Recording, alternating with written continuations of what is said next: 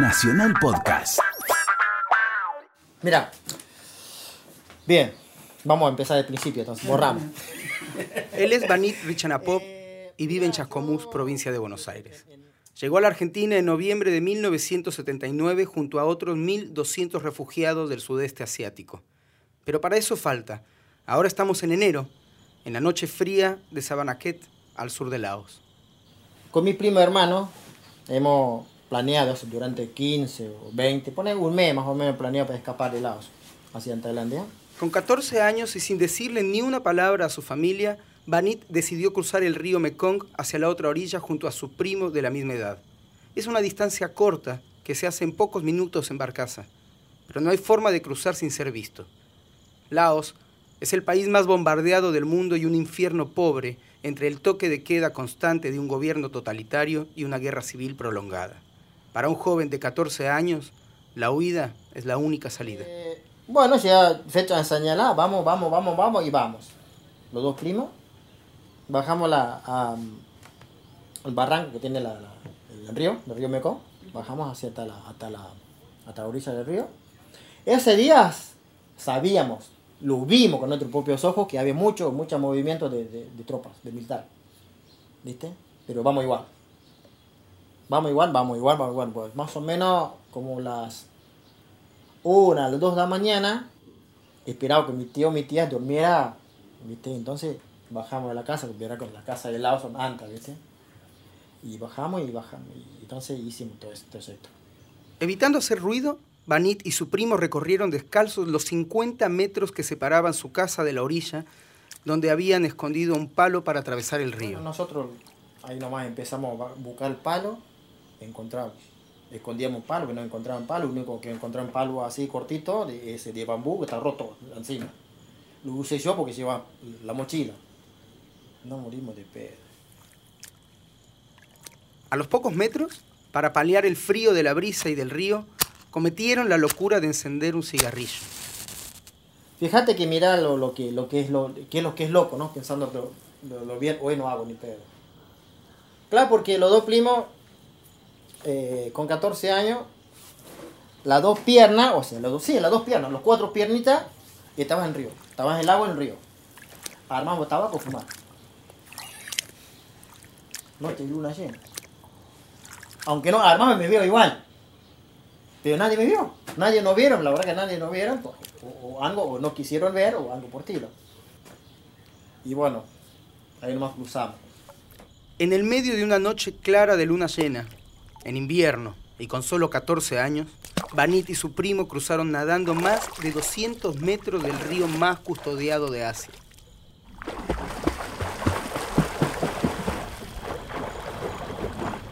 Travesura travesura, 100% travesura. Chico de 14 años, ¿qué puede saber pensar?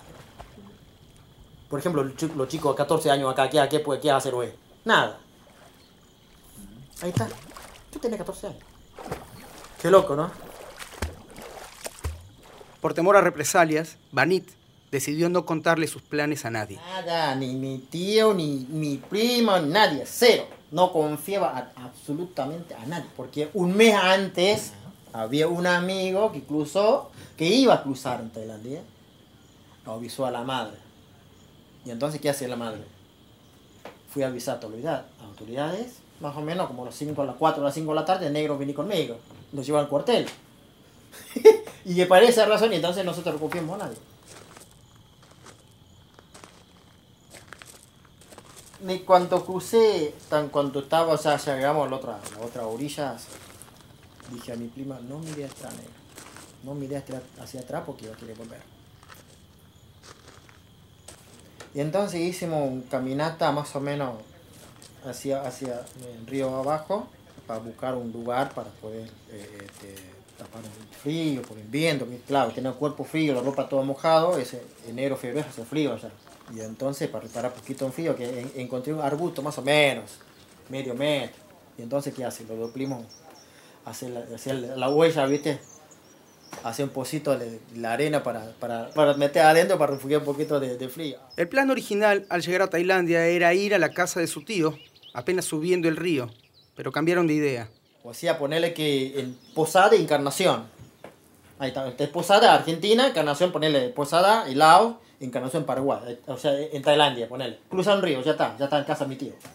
Ni bien llegar allá, la, la, la cabeza creo que se manda por el otro lado. En vez de subir a casa de, los- de- de mi, mi, mi familiares, no, no, no, no.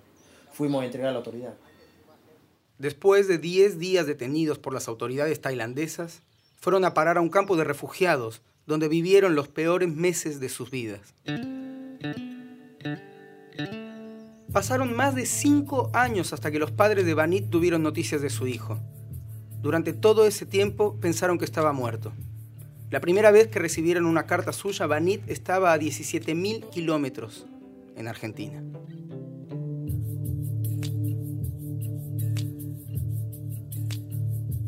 Bienvenidos a Nos, el primer podcast original de Radio Nacional en el que te vamos a contar historias poco conocidas de inmigración, identidad y asimilación. Todos sabemos que Argentina fue un país de inmigrantes, pero a veces no somos conscientes de que nunca dejó de serlo. Las historias de vida de quienes vienen a nuestro país buscando un futuro siguen siendo cotidianas y redefinen constantemente el significado y el valor de ser argentinos. Soy Candela Martín. Y yo soy Felipe Colombo, y vos, posiblemente, no tenías ni idea de que hace cuatro décadas, casi 300 familias de Laos llegaron a Argentina escapando de una de las guerras más crueles del siglo XX. Es más, tal vez no sepas dónde está Laos, o ni siquiera qué es un laosiano y cómo y por qué vinieron a parar acá. ¿Sabés lo que es un laosiano? No. Laos. No. Me suena. No. Laos no es de la parte de Ushuaia. ¿Sabés lo que es un laosiano? No, ¿Y Laos te suena? No, la verdad que no. ¿Un laosiano? Supongo que la persona que vive en Laos. ¿Laosiano? Sí. ¿No es un oriundo de Laos? Exactamente. ¿Y sabés dónde queda Laos? No, ni idea. No.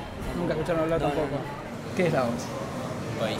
¿En dónde? eh, en Asia. ¿Y sabías por casualidad que hay 300 familias de Laos viviendo en Argentina en misiones? No, no sabía. Algo había escuchado, pero no, no sé si era ahí en esa localidad, porque la verdad que no, no me suena mucho. Algo escuché. Mejor preguntémosle a un especialista. Sí, soy Fernando Pedrosa, soy historiador y politólogo de la Universidad de Buenos Aires y ahora estoy investigando temas comparativos entre Asia y América Latina. Fernando coordina el grupo de estudios de Asia y América Latina de la Facultad de Ciencias Sociales y dirige una revista académica especializada en la relación entre ambas regiones. ¿Dónde queda Laos? Bueno, Laos es el sudeste asiático. El sudeste asiático es una región muy, muy interesante de muchos países, eh, de diferentes religiones, de diferentes orígenes coloniales, de diferentes orígenes precoloniales, de diferentes formas de organización política, económica, de una diversidad tremenda que conviven, yo diría, bastante pacíficamente, musulmanes, eh, cristianos, eh, budistas. Eh, es una zona muy particular, de mucha potencia económica a partir de los años 90, los famosos tigres asiáticos viven en esa región, y cuyos países más importantes son Tailandia, Malasia, Singapur, Vietnam, por toda su historia. Es una zona del mundo tan importante y al mismo tiempo muy poco reconocida por, por Argentina, a pesar de que el comercio es muy importante. Tenemos pocas embajadas, no tenemos embajada en Laos, tampoco en Camboya. Sí, tenemos en Indonesia, tenemos en Filipinas, en Malasia. Recién ahora se abrió una en Singapur. Y son zonas donde eh, la, la multiplicidad étnica es impresionante. Es una zona del mapa muy importante. Hace medio siglo, Laos fue partícipe involuntario de una de las guerras más famosas y también más cinematográficas de la historia. ¡Despierta Vietnam!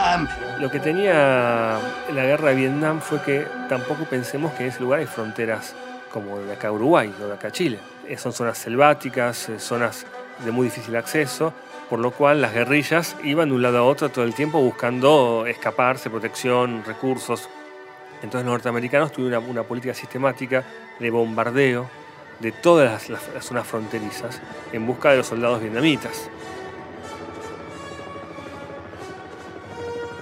Pensemos que era Vietnam del Norte contra Vietnam del Sur. Vietnam del Norte tenía una posición cercana al bloque soviético, el sistema comunista, con Ho Chi Minh en la cabeza. Vietnam del Sur tenía una posición más occidentalista. Todos estos países tenían, tanto Camboya como Laos, tenían frontera con Vietnam, entonces las guerrillas iban de un lado para el otro. Estados Unidos un poco haciendo eh, tabla rasa y vamos a bombardear todo.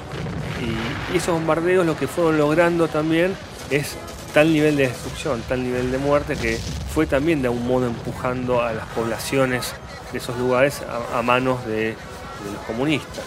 Y finalmente las tropas vietnamitas, que fueron determinantes en Camboya y en, Laos, lograron invadir ambos países e imponer regímenes eh, comunistas satélites a ellos. Ni Estados Unidos ni la Unión Soviética tuvieron presencia militar propia en territorio laosiano, pero cada uno financió un bando de la guerra civil. Lo que pasa en Laos en aquel momento es una guerra civil, se cruza la, guerra de Vietnam con los conflictos internos. La guerra civil se da un poco entre los partidarios del rey, entre los partidarios del mundo occidental y los partidarios del comunismo. Son derrotados los monárquicos, el rey tiene que abdicar, finalmente muere preso, y se hace una república popular, democrática popular. Digamos que Laos no es que tuvo una gran importancia estratégica ni militar, de hecho era un, pueblo absolutamente empobrecido, sin armas, sin nada. Sí fue un escenario de la guerra y el triunfo de los vietnamitas del norte también determinó la caída de la monarquía y que se forma un bloque comunista muy fuerte entre Laos, Vietnam y Camboya. Entre 1965 y 1973 cayeron sobre el suelo de Laos 2 millones y medio de toneladas de bomba, casi una tonelada por habitante en 8 años, lo que le da el triste título del país más bombardeado del mundo.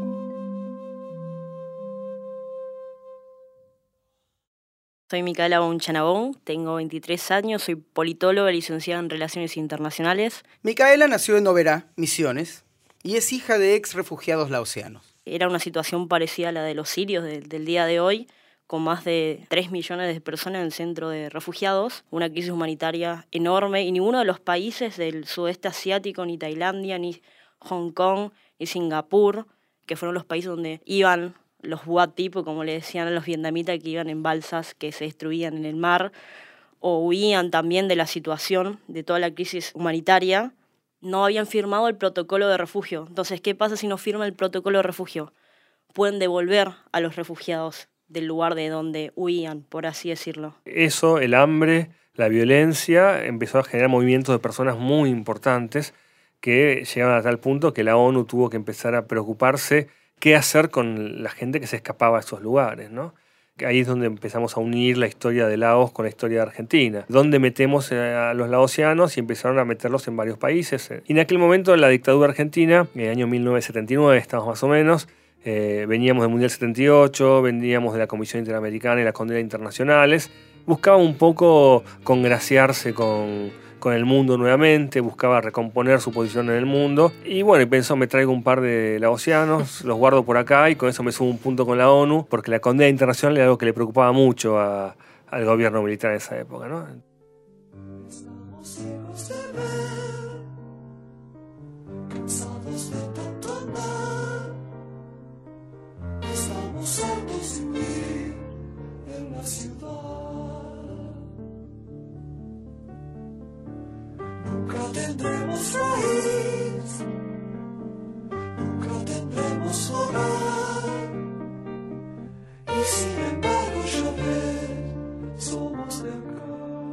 Este tema, casi premonitorio, está en La Grasa de las Capitales, que es un disco icónico de Serú Girán y acaba de salir el 14 de septiembre del 79, cuando llegó el primer contingente de refugiados del sudeste asiático aquí, a Ezeiza.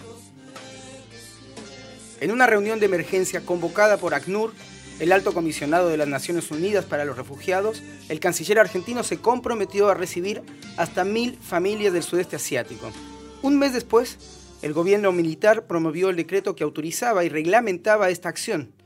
Los primeros refugiados llegaron apenas 15 días más tarde. Esa misma semana, la Comisión Interamericana de Derechos Humanos estaba en el país trabajando en el reporte que se publicaría al año siguiente. En ese reporte se denuncian al menos 5.000 casos de desaparecidos. Había algo que me llamaba mucho la atención, ¿no? que, que era el eslogan o el recurso argumentativo con el cual el gobierno militar trae a los refugiados, que es los argentinos somos derechos y humanos, y por esto respondemos a esta necesidad humanitaria. En su tesis de graduación, Micaela afirma que la medida tuvo como fin lavar la imagen de la dictadura frente al mundo. ¿Por qué? Porque en 1979, cuando reciben a los refugiados, venía la Comisión Interamericana de Derechos Humanos a corroborar todas las denuncias que tenían sobre la violación de derechos humanos. Entonces había toda una, simbología ¿no? con respecto a, la cuestión ideológica también, porque recibían a refugiados que huían del comunismo. Recordemos toda la presión de Estados Unidos, eh, en ese momento estaba Jimmy Carter, Patricia Derian, que impulsaban una política de derechos humanos y también a los países latinoamericanos.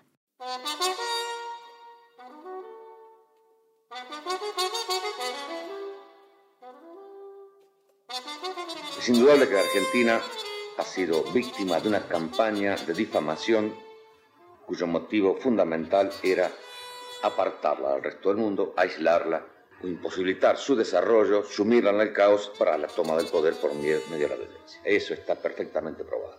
¿En qué se basaba esta campaña? En la desinformación de otros países respecto al nuestro, en la distorsión de las noticias reales. Hay una campaña montada. Ese era Jorge Rafael Videla en 1980, después de publicado el informe de la Comisión Interamericana de Derechos Humanos.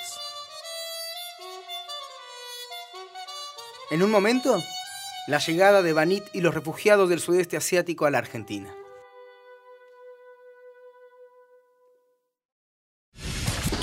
¿No podés creer lo que acabas de escuchar?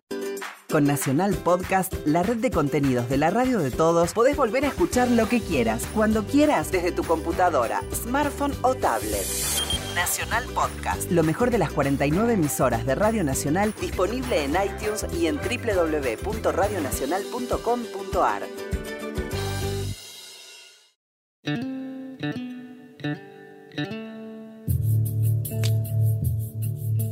Haya sido o no una maniobra política, la decisión ya estaba tomada y no había tiempo que perder.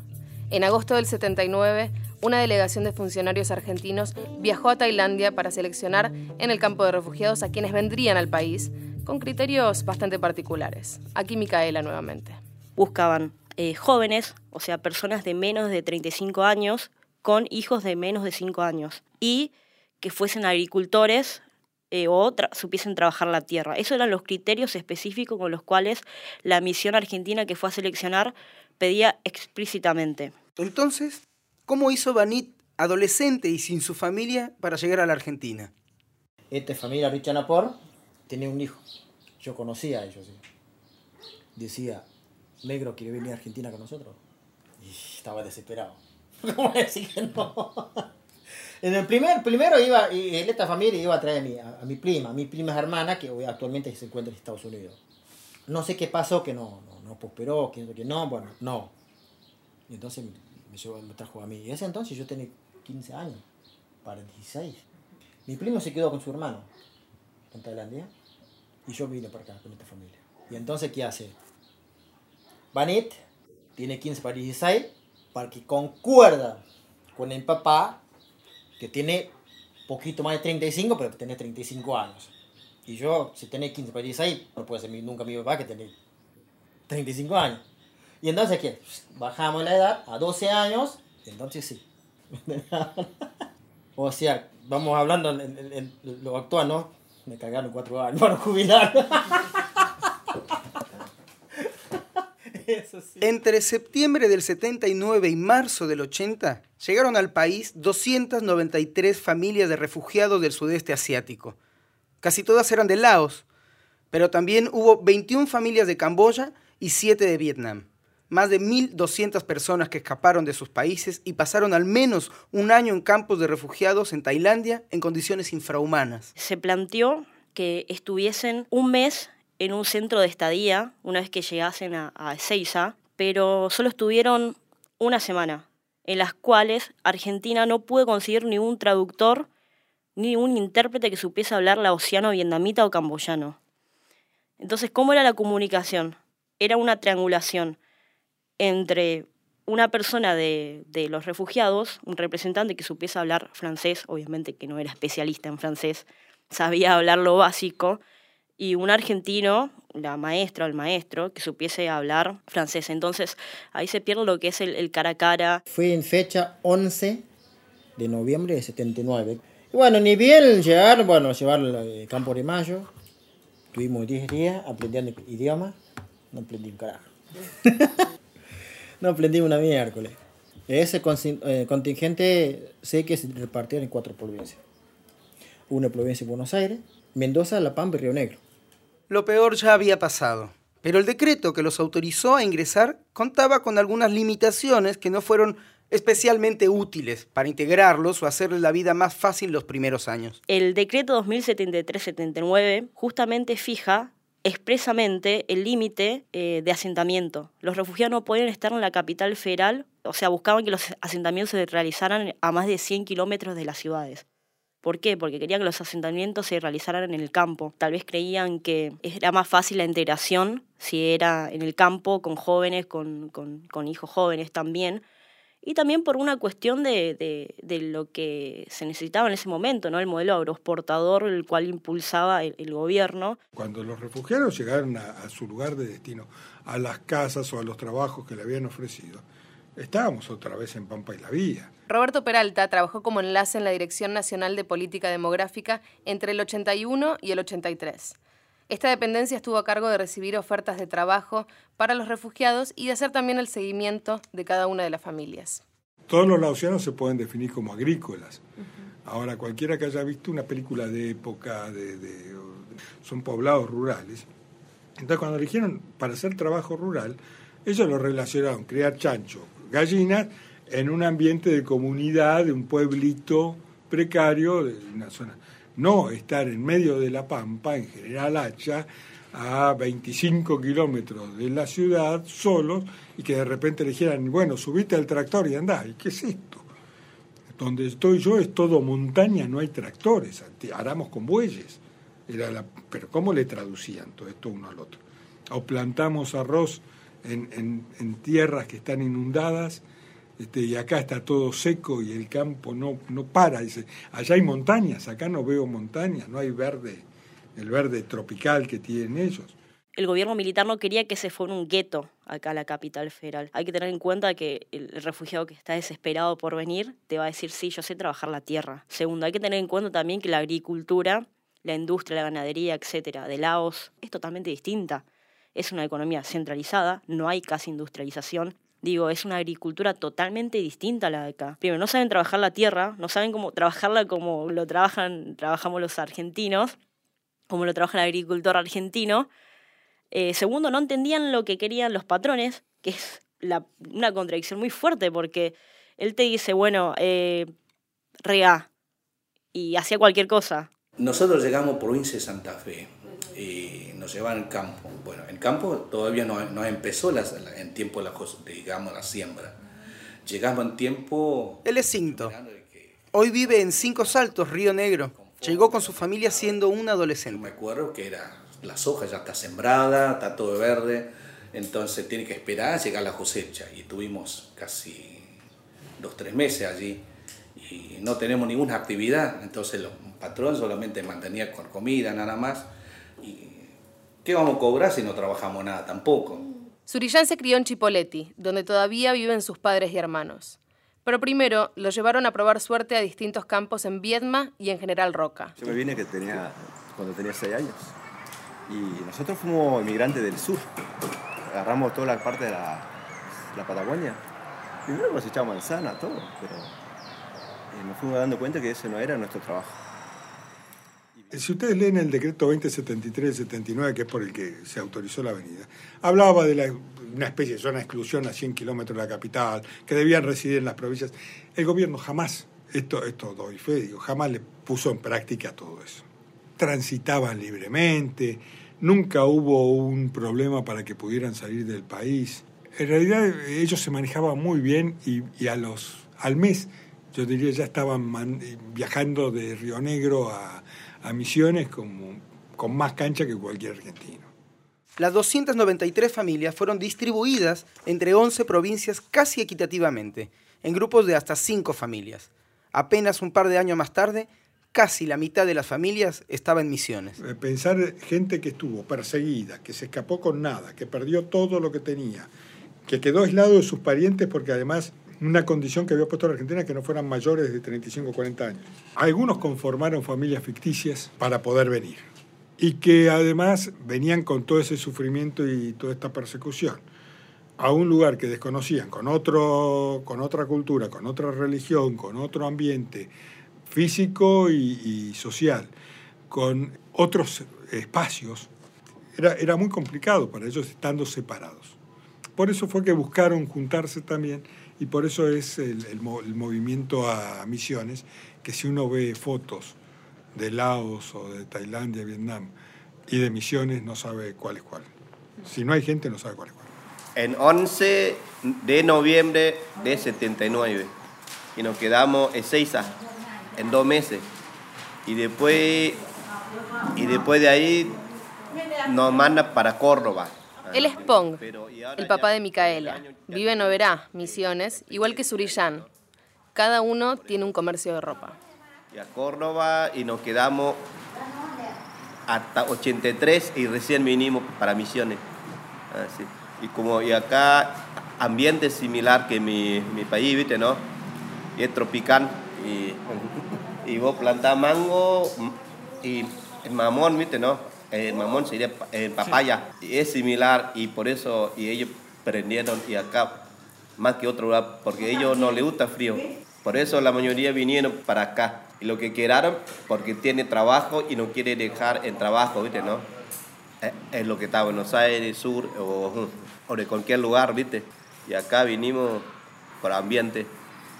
Ante tanta demanda y necesidad de trasladarse a un lugar donde sentirse más contenidos, el gobierno nacional y el de Misiones tuvieron que hacer algo. Y ahí es donde surge el brete, que es un caso paradigmático porque el gobierno militar tenía miedo que se arme un gueto y se arma un gueto de misiones.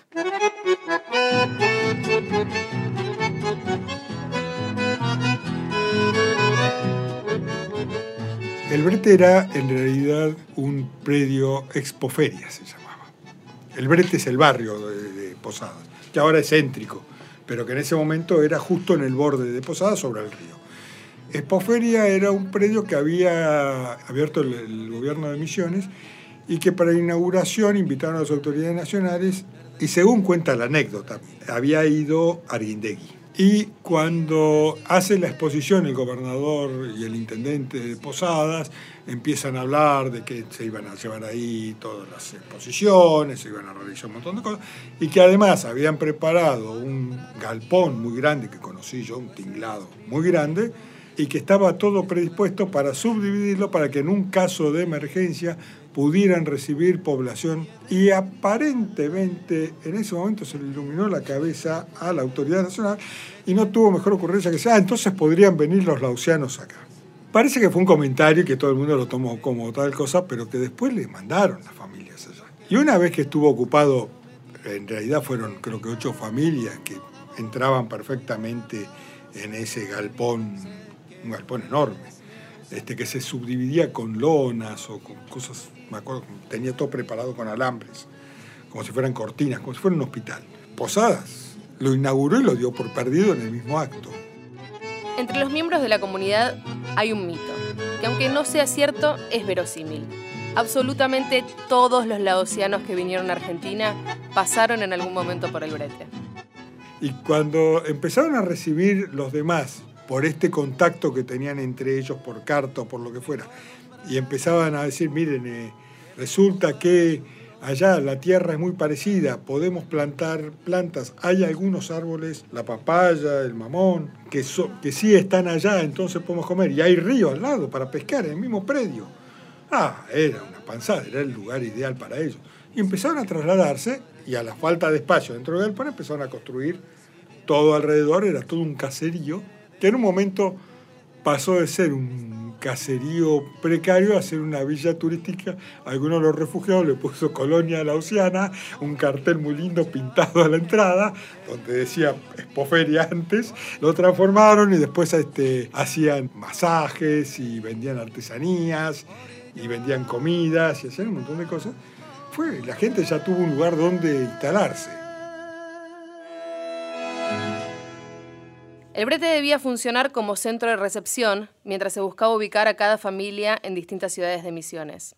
Esa solución temporal duró nada menos que 18 años. Durante mucho tiempo, cada lausiano sabía que podía probar suerte en cualquier lugar del país, pero que en caso de necesitarlo siempre iba a poder volver al brete. De algún modo, casi de forma accidental y en condiciones que no parecían óptimas para los ojos argentinos, lograron construir un lugar que sentían propio. Mientras estuvieron ahí, el proceso de integración fue lento y áspero. Por negligencia, las autoridades a veces decidían cerrar el predio y que nadie pueda salir o entrar del lugar. Por supuesto, esto solo contribuyó a alimentar los prejuicios y la estigmatización. En el 98, el brete debió cerrar forzosamente y las 90 familias que todavía vivían ahí tuvieron que irse a otros barrios de Posadas, donde por aquel entonces los lauseanos tenían mala prensa. Pero de eso hablaremos más adelante. ¿Cómo trabajan los hombres hoy? Somos guapos, ¿viste? Esta es la colonia lausiana de Posadas, un predio a dos kilómetros del aeropuerto en donde ACNUR financió la construcción de 20 casas y una hectárea de tierra para cada familia. Y por eso, eh, sí. Sí. Y pero a la noche no, no la vaya a forzar mucho a mi hermano, ¿eh? Ah, de- después exige que, que, que trabaja, pero no cumple. quiere que la trabaje y quiere que cumple las dos cosas juntos. No, no puede. En la colonia ya no viven tantas familias y algunas de las casas están desocupadas, pero el lugar se convirtió en el punto de encuentro de la comunidad. Todas las casas dan un tinglado central donde se hacen las reuniones y las fiestas. Esta distribución del espacio es muy similar al de las aldeas de Laos. Está bien, no hay tanta gente. Ah.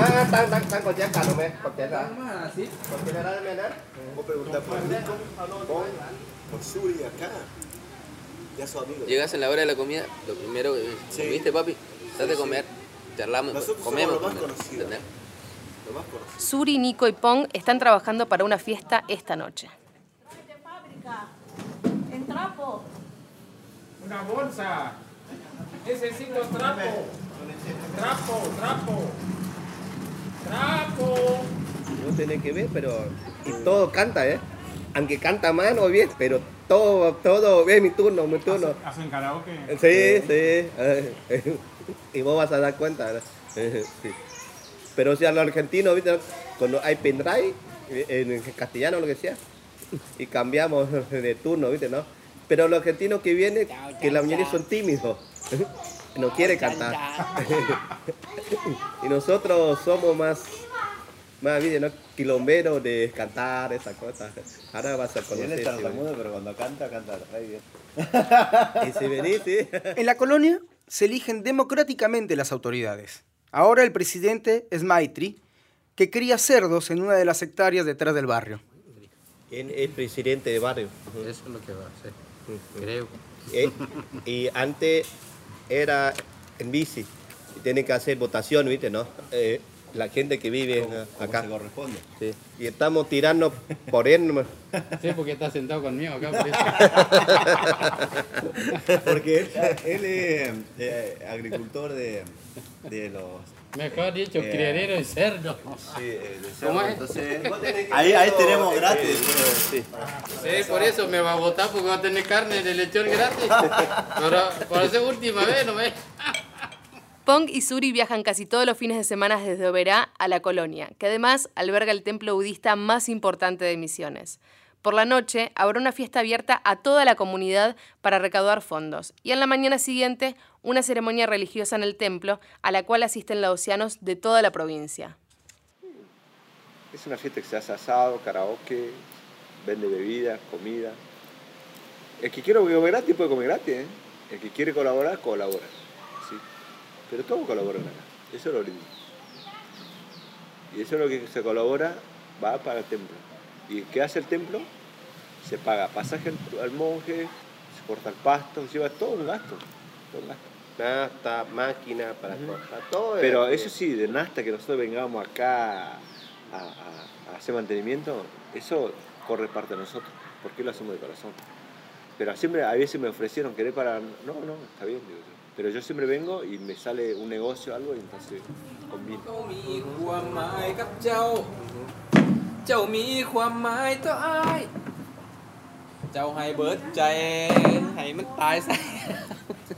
E, Poneme ese tema que me gusta. Escuchá esta, a ver si te gusta. Ponelo, ponelo, a ver si me gusta. ¿Qué dice? ¿Por qué me dejaste? me prometiste que no me vas a dejar. ¿No?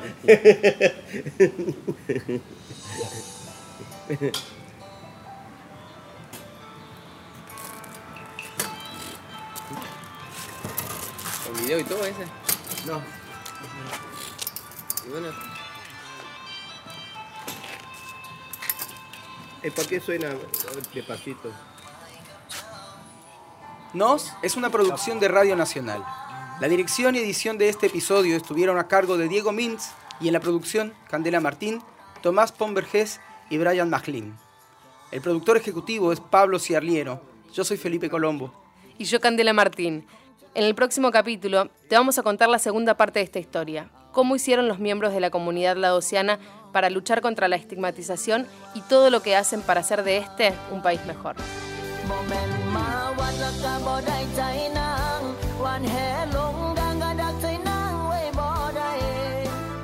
Para saber más sobre esta historia y escuchar más podcasts de Radio Nacional, entra a radionacional.com.ar. Si querés opinar o saber más, nuestro email es nos@radionacional.gov.ar y nuestro Twitter es arroba nosnacional.